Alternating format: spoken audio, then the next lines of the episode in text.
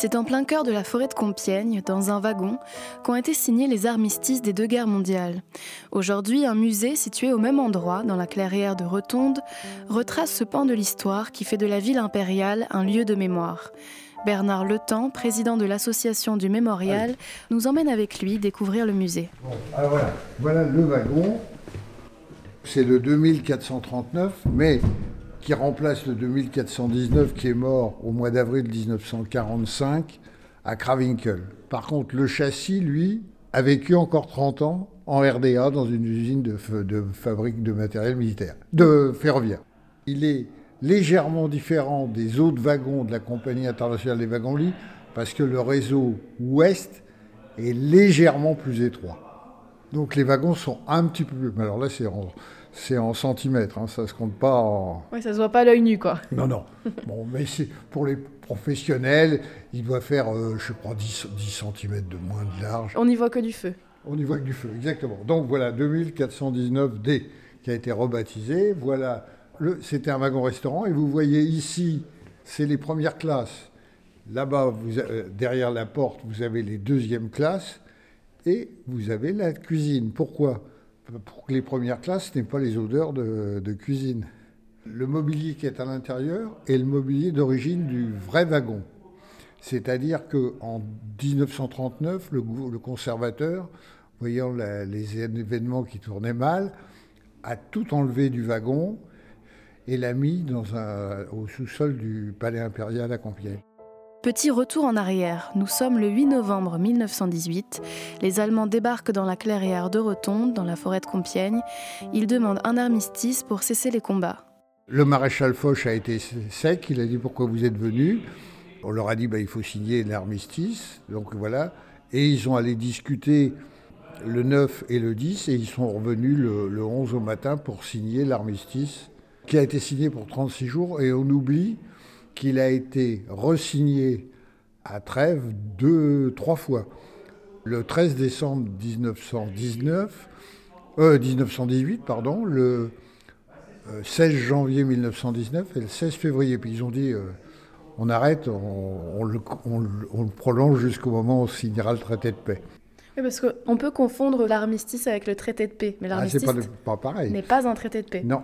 C'est une cessation des combats. Cessation des combats, tout à fait. Ce qui est très curieux aussi, c'est que c'est un armistice qui a été signé. Le, le, le chef de la mission euh, des plénipotentiaires allemands était Matthias Herzberger, qui est un civil. C'est-à-dire que les, militaires allemands se sont défaussés de la euh, signature de l'armistice. Donc c'est Herzberger qui a signé. Normalement, un, armistice se signe entre militaires. Et là, les Allemands euh, Ludendorff avait démissionné de l'armée allemande, la Reichswehr, et le maréchal euh, Hindenburg avait dit Moi, je ne veux pas, euh, il faut faire signer l'armistice, mais ce ne sera pas moi. Alors, autre chose, c'est que ces gens-là, quand ils sont arrivés le, le, le 8 au matin, c'était des plénipotentiaires désignés par l'empereur d'Allemagne, le Kaiser Wilhelm. Mais le 9, il a, il a abdiqué. Donc, est-ce que ces gens-là avaient encore les pleins pouvoirs? C'est pour ça qu'il y a des téléphones et la, liaison téléphonique se faisait d'ici à la Tour Eiffel via un, système Hughes qui était dans un des fourgons, qui permettait d'avoir liaison avec la Tour Eiffel, et de là, par la TSF, qui à l'époque n'était pas publique, hein, elle est devenue publique en 1921, par TSF, on pouvait avoir l'Allemagne et savoir s'ils étaient vraiment toujours plénipotentiaires. Autre euh, engin qu'on a depuis euh, mai 2021, c'est un taxi de la Marne qui nous a été offert par la, France mutualiste. Et donc lui, il date de, il est plus vieux que le wagon. Il, a, il est de 1912.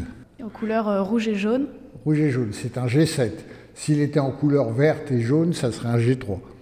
Le mémorial de l'armistice expose aussi plusieurs tenues de soldats. Les Allemands étaient en vert kaki, donc vraiment camouflés, alors que les soldats français étaient en bleu marine en, haut et en rouge en bas. C'était hyper facile pour les voir dans la forêt. Ah bien sûr.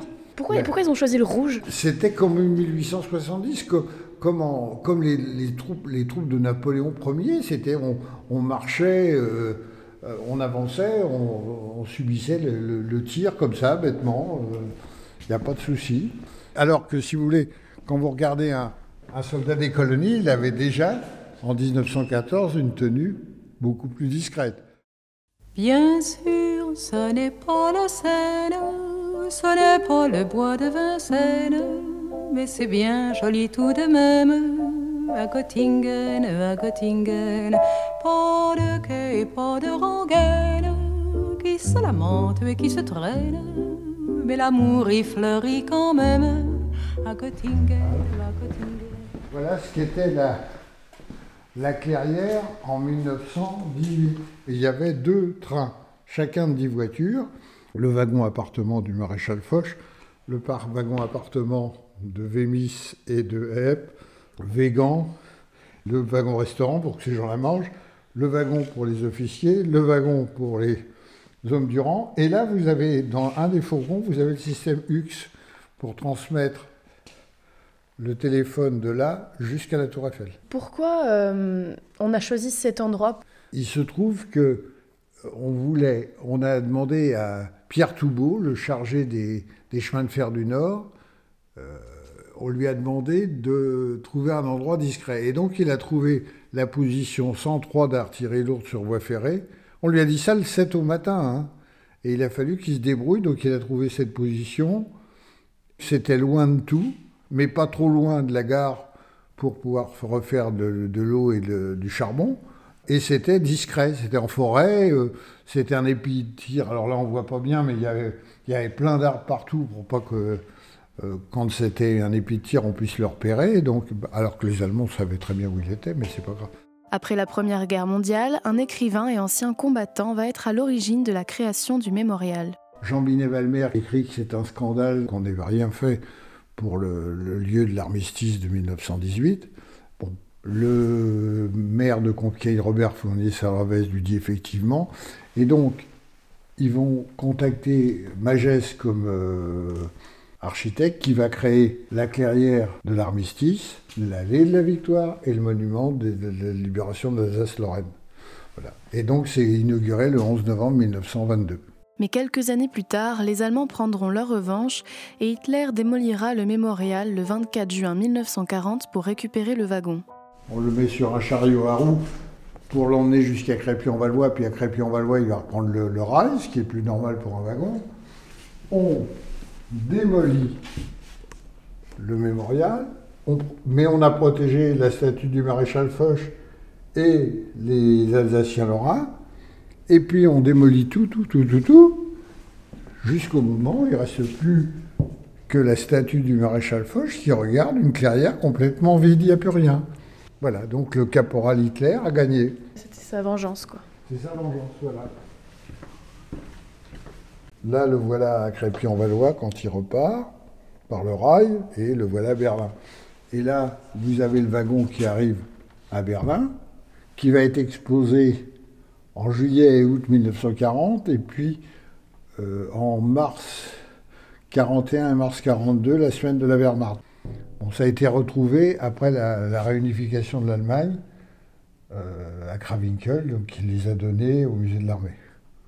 Et voilà le, le trajet du wagon en, en 40, Berlin, et puis là, après, en décembre 1944, Hitler l'envoie, il va à Gotha ou là, et il n'est pas dans le Gotha, hein, et il va finir à Krawinkel. Le voilà, voilà, voilà les photos de l'armée américaine qui montrent, il était entre deux maisons en bois qui ont cramé, et lui, il a cramé aussi. Le mémorial de l'armistice de Compiègne, un reportage d'Oran Loz pour Radiographite. Cette émission est proposée dans le cadre des productions coopératives des radios associatives du nord de la France, une coopération qui a reçu le soutien de la région Hauts-de-France. Göttingen, Au fait que jamais ne revienne le temps du sang et de la haine, car il y a des gens que j'aime à Göttingen, à Göttingen.